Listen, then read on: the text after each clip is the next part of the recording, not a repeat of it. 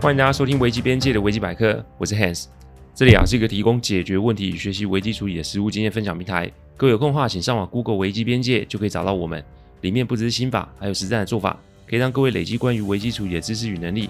那如果眼前真有问题无法处理，也欢迎各位用信件与我们联络，我们也提供顾问式的服务。开始之前啊，怕有些听众不理解甚至是误会，我会在主题分享带这一段，让新的听众知道我做 Podcast 的流程。基本上，我们分享的每个个案都是经由向客户及案件当事人取得授权之后，才作为分享的主题。再就是每个个案都有授权文件，内容又有经过一定程度的修改。做完后啊，会先给客户及当事人听过，待他们觉得没有问题，再交由后置。这是每一集的制作过程。还希望各位啊，在推荐维基百科之余，也可以顺带跟亲朋好友们说明制作过程，好让我可以安心。话不多说，我们进入今天的主题哦。现代人对于美啊有更多的诠释与选择，这爱美啊也在也不再是女性的专有权利。尤其当客户有了一定年纪的时候，有时真的会为了要出席各种场合而伤透脑筋。衣服与发型有造型师或设计师就可以搞定，但脸上及身材的功夫就得交给美容相关的专业人士来处理哦。这个个案得从我一个客户足不出户开始讲起。我依稀记得那个时候是快靠近中秋节的时候，这对企业来说可是个大事。除了要送礼、联络感情及关系之外，访客的到访啊，也是不可轻忽的事情。要知道，生意场合上最注重的就是场合及时机。有人啊，一年也许就是见面的那么几次，所以每到这个时候啊，都会是公司秘书及行政单位最忙的时候。那天，我是接到客户公司主管的电话，因为老板。要请他出面接待几天后要到公司来访的厂商。他之所以打电话给我，不是因为他不能胜任，他之所以打给我，是因为客户已经三周没有出现在公司。这平日大家在忙啊，所以没什么注意。但每年厂商来访，这可是大事啊。这个时候，身为老板的客户没有出现，难免会让集团内的员工有所质疑。各位请别小看这个事情哦，只要是没有处理好的话，可是会让公司内部出现一些有的没的状况。于是主管私下打给我，看看。我有没有办法了解一些相关的状况啊？我跟客户合作有很多种模式，有的是希望我固定时间出现，有的是希望有事才让我出现，有的则是希望我随传随到。我的这位客户正好属于第二类，所以我便传了一个佳节问候的讯息给客户。这里来跟各位分享一下这个小技巧。我们做事情都会有我们的目的，但这个目的是否要让对方有所察觉呢？所以这个就是经验与技巧累累积了。对客户来说，我是一个不常出现的顾问，所以这个时候我出现，然后突然打电话问候，这对他的状况势必会引发一些不必要的猜测。这平白无故不出现，三星期就知道客户一定有状况啊。再者，他也没有跟我说是什么事情，更代表他不想让我知道。所以呢，利用中秋节的问候简讯会是一个比较合宜的方式。一是真的问候客户，二只是向对方啊递出橄榄枝。简单来说是一种破冰啊，告诉客户说我来了哦，而且我也在，你有事情，这个时候好的时机哦。这一点要请各位学起来，别以为有好意就可以横冲直撞或直来直往，人性啊是纤细而且难以预测的，这一点要请各位真的要记起来。没多久以后，我手机就响了，一看是客户的来电，我一开头就说：“猜你好，祝您中秋节快乐。”因为对方打来一定有事嘛，否则他不会这么快的回电。问候啊，有立马活络气氛以及打破尴尬的用处，这个也要请各位学一下。正所谓出手不打笑脸人，就是这个道理哦。只听到客户沉重的呼吸声，然后跟我说：“待会十分钟后司机会去接你，你来我家一趟，有什么事啊？待会再聊。”说完就挂了电话。听这个语气还有语速，就可以显示出客户目前的状况一定不太妙。我整理了一下，就下楼等司机来接。没多久，我就到了客户的家中。客户有三个小孩，但都在国外求学，所以平常啊家里只有管家、佣人与夫人。夫人一看到我就过来打招呼，然后又下颚点了点客户书房，示意要我去那里。看夫人的脸色似乎有种求助的表情，但夫人当下也没有说什么。那我便进了客户的书房，看到客户的时候，我才发现他的脸上满是红肿及水泡，而且是大面积的红肿，这看起来好像是过敏的症头诶。而且客户的样子啊，应该是极度的不舒服。我并没有显露出惊讶的样子，因为顾问的工作是协助客户找出问题并协助解决。顾问绝对不是大惊小怪的嘘寒问暖，然后在那边围着客户转。因为我们的表现极有可能会影响客户的情绪，所以首要之务就是让客户的情绪冷静下来。大约一分钟过后，客户就说了目前的状况。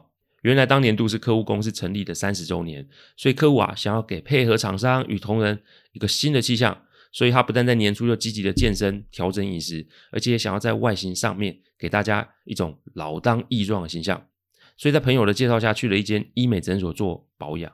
这里我就不说疗程的内容，只是啊那个疗程标榜会让客户看起来非常的年轻有精神。客户一约去做了三次疗程，客户在做的时候呢，有抓时间，因为他就是要在配合厂商来公司参访的时候显现出自己的活力，所以啊，事先跟医美主任诊所了解了相关的细节与时间点。但是就在上周第三次疗程之后，脸部开始有一些发热及发痒，他原以为不是什么事情，但没有想到就演变成现在这个样子。中间有询问过医美诊所，但是得到的回应是说，这只是适应期，只要再几天就可以恢复正常。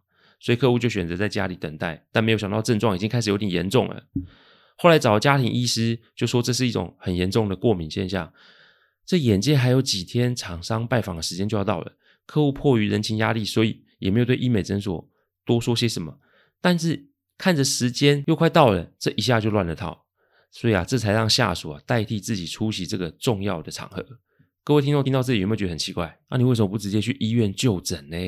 某个程度应该来说，客户啊怒急攻心啊，所以不知如何是好。再加上平日就是强人形象，所以这个时候求助好像有点没有面子。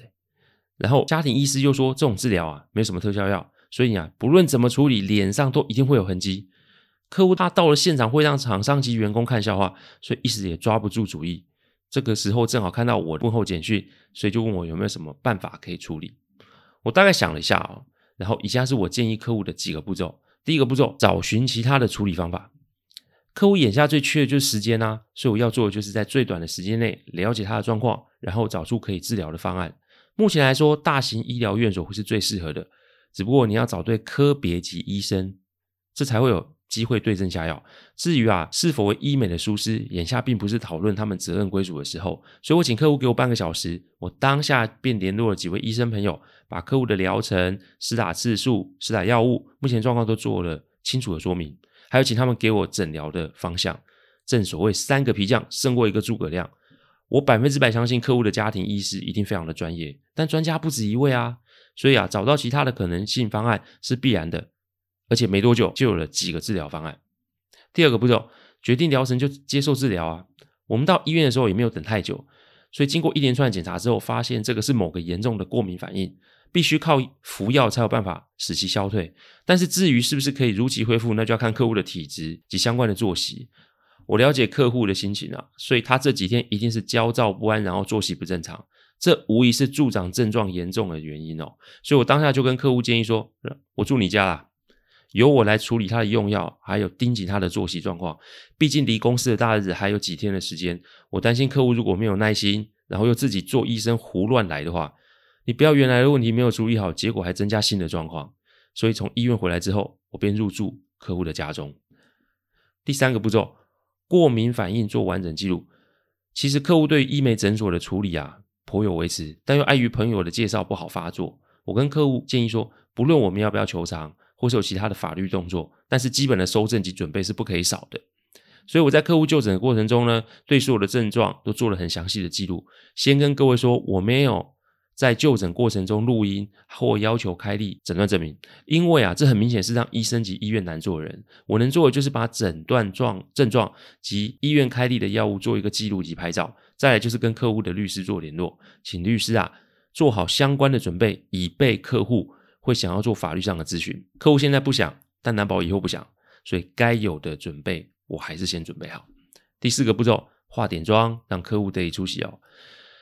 是否可以恢复？其实真的要看客户的体质。经过几天的作息正常及服药，还有回诊，症状是好了个大半，但仍有些地方有痕迹。公司虽然有下属可以代其主持的备案，但我知道在客户的心中，他是想要出席的，所以这个时候就要找另外一种专业人士来帮忙。就找彩妆师哦。先是跟医生朋友确认什么可以擦，什么不能擦之后，我便与彩妆师朋友联络，先说明活动的需求，然后请他来客户的家中，针对客户当日的场合、衣着、发型、造型做了解。最重要是活动要历时多久时间，让彩妆师可以做个评估。然后为了当天啊会有突发状况，所以也请彩妆师朋友在公司 stand by，好让客户可以安心的出席公司的活动。当天我也在公司现场，然后以防有任何的突发状况发生，还好客户期间只有补妆一次，整个活动都非常的顺利。客户那天结束的时候跟我点了点头，我想这一次问题啊算是处理完毕了哦。后来我们也没有向医美诊所求偿，但是我们还是请律师发函告知对方客户在做了疗程之后所发生的状况。并且附上症状的相关照片、诊疗说明以及药物明细，上面注记客户并不满意他们的客服，但也许是他个人体质的问题所致，所以这事就到此为止。所以呢，这既满足了客户出席活动的心愿，然后呢，也满也替客户出了一口心中不满的怨气哦。任何的意外都有它原因，所以呢，我们要做的绝对不是跟着客户或对方团团转。就是因为时间紧急，所以才要更加的专注及小心。所以下次万一有遇到类似的问题，请记得以下的几个提醒：第一个提醒，参考其他的方法及疗程；第二个提醒，做出决定并乖乖照做；第三个提醒，整理并保留相关证据；第四个提醒，找专业的人士来帮助你。无论在什么时候，都要记得盘点你手上的资源，这才是解决问题的最高指导原则哦。感谢各位聆听，听完之后，如果任何的意见，请上我们的网站危机边界留言。我们预计每周一中午会上架一个 podcast 主题分享。各位有任何想听的主题，也都可以透过留言给我们知道。再次感谢大家，我们下次再见，拜拜。